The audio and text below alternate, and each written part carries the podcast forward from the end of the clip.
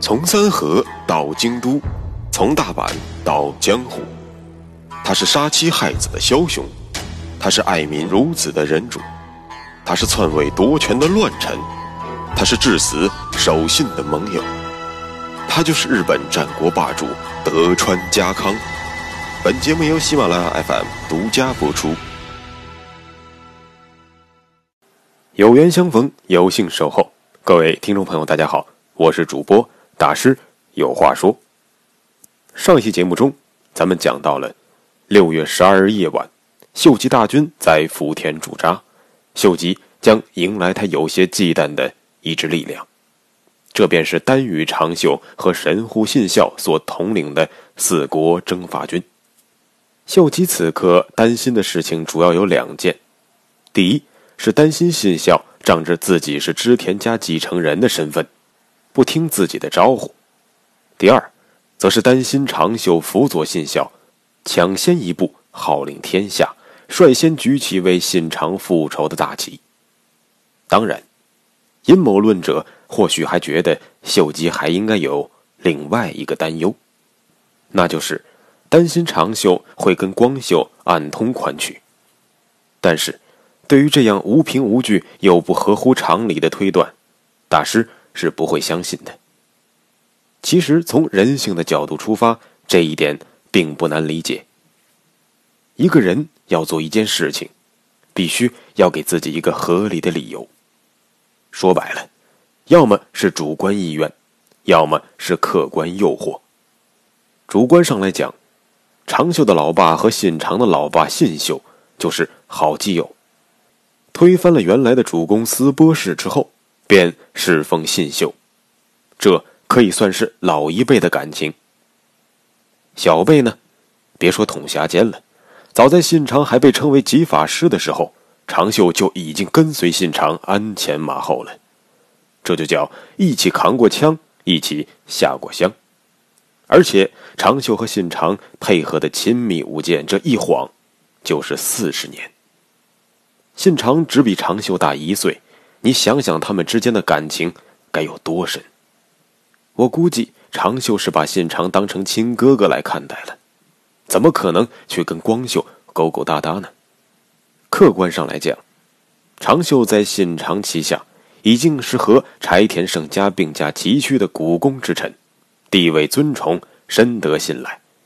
而光秀能给长袖什么呢？难道会把天下拱手相让吗？所以。不管是主观意愿还是客观诱惑，长袖都没有任何理由与光秀合作。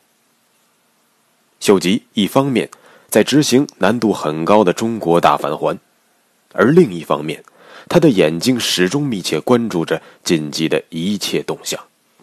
六月六日，秀吉大军刚刚撤离高松前线不久，便收到了来自舍金的密报。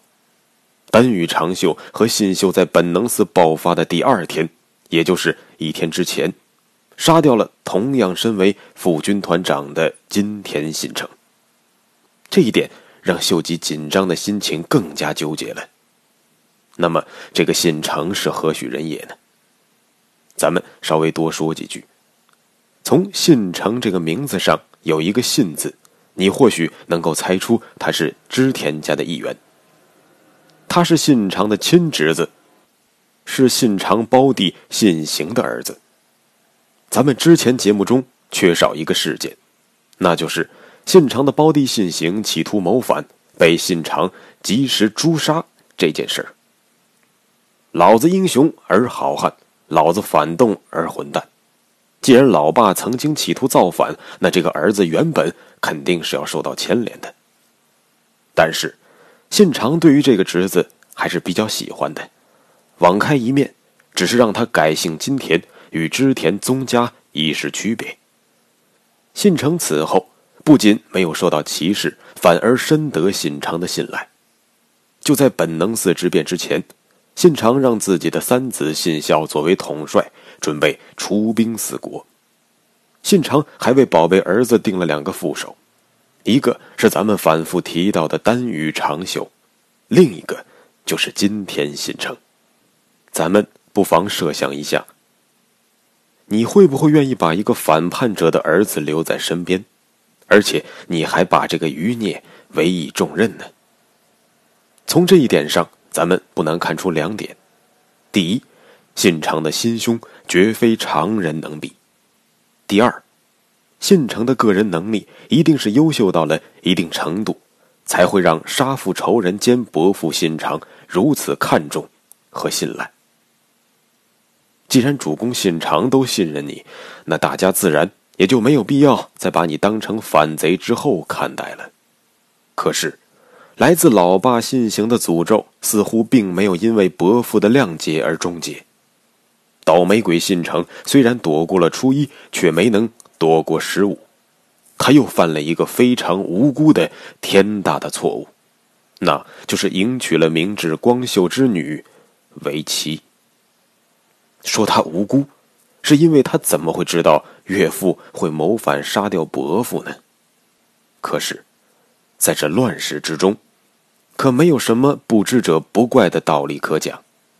你的老爸是反贼，你的老丈人也是反贼，那么对不起，必须弄死你。为此，长秀和信孝在得知本能寺之变之后，便在第一时间干掉了这个可悲的无辜者。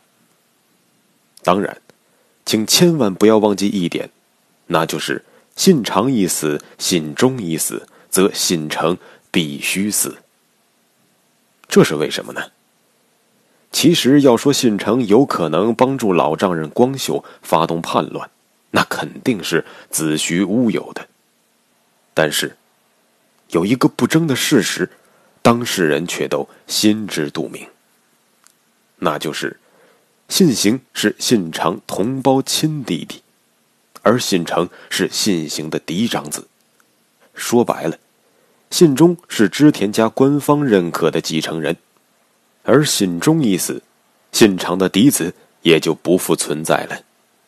不论是信孝还是信雄，都应该算是庶出。因此，如果要找一个成年人作为织田家的新继承人的话，与信长一奶同胞的信行的嫡长子信成。则绝对有资格作为候选人，那就没啥好说的了。信孝自然会借着反贼帮凶的借口杀掉这个潜在的竞争者，这样，咱们就讲清楚了，为什么信长和信忠一死，信成必须死。其实，秀吉害怕的不是信孝杀信成，而是信孝在杀掉信成之后有没有更大的动作。答案是。没有。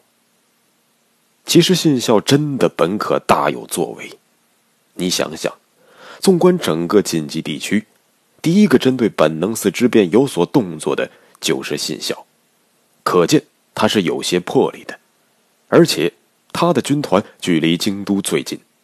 咱们不妨设想一下，只要信孝借着杀了信成的机会，高举为信长复仇的大旗，那么。上期节目中，咱们提到的情商极高的池田恒星，一定会带着他的一万射精人马，在第一时间投靠信孝，正如恒星投靠朽吉一样。到了那个时候，信孝的部队将会超过两万人，即便再也没有任何势力加入，那么以近一倍的兵力去对阵光秀，信孝的胜算还是非常大的。好了，我们来盘一盘。信孝从五日便诛杀了信成，迈出了他平叛的第一步；而秀吉在十二日才到达了舍近的富田。说白了，只要信孝在这一周之内结束战斗，干掉光秀，那么届时，身为信长儿子的他，再加上荡平叛贼的泼天大功，信孝一定能够登上织田氏家督的位置。到了那个时候，不论是柴田胜家还是德川家康，都一定会在第一时间支持信孝。而信长的另外一个儿子信雄，也只能在事实面前望洋兴叹。那么，就算是秀吉再能打，也绝对翻不了盘。这个盘，他也不敢翻。那时日本的历史将会被改写，当然也就不会有后来平步青云的平民太阁丰臣秀吉和在江户开府的德川家康了。当然，还是那句话，历史不能假设。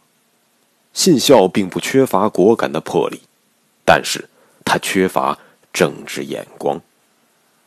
或许是因为信长为了维护嫡子信忠的地位，将信孝和信雄过早的过继出了织田家，再加上了二十年的君臣之分，让不论是信孝还是信雄，在第一时间都没有意识到父兄的去世对于自己来说意味着什么。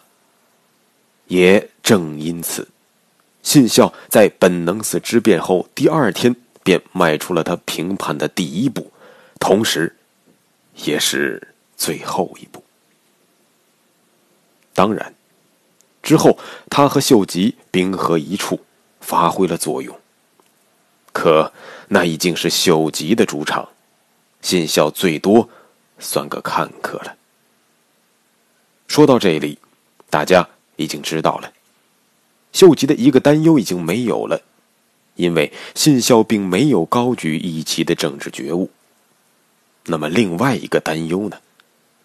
随着秀吉大军与信孝军队越来越近，秀吉的心也愈加忐忑了。而当秀吉在富田驻扎的夜里，信使送来了丹羽长秀的口信。当然，长秀的背后一定有信孝的手艺。信使的来意很明确，一共两点：我们信孝大人是信长公的亲儿子，在长秀大人的协助下，已经在第一时间手刃了一个反贼，就等着你来，咱们兵合一处，将打一家，去一脚踹翻那个反贼光秀。第二，可别忘了，我们是手艺元勋，该怎么对我们，请你看着办吧。说实话，秀吉就怕信孝不理他。既然橄榄枝都已经快递到了家门口了，哪有拒收的道理？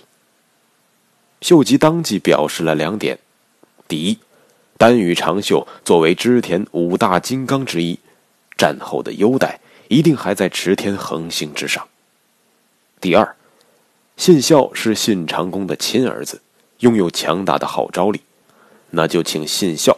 担任诸侯联军的总大将。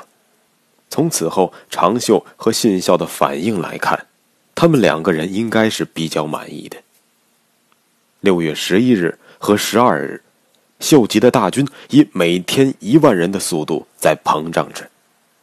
紧接着，六月十三日，秀吉清早从福田出发，这支由信孝作为总大将，秀吉作为总指挥的。超过四万人的大军，气势汹汹的奔向了山崎。那么，下一期节目，咱们将给山崎合战做一个漂亮的收尾。欢迎各位听众朋友多多留言、转发，勤奋的大师每一条留言都会认真阅读，并会尽量逐条回复。好了，下期节目咱们再见。穿过日本战国风云。看群雄如何逐鹿天下，欢迎订阅日本战国霸主德川家康，带你揭秘他的崛起之路。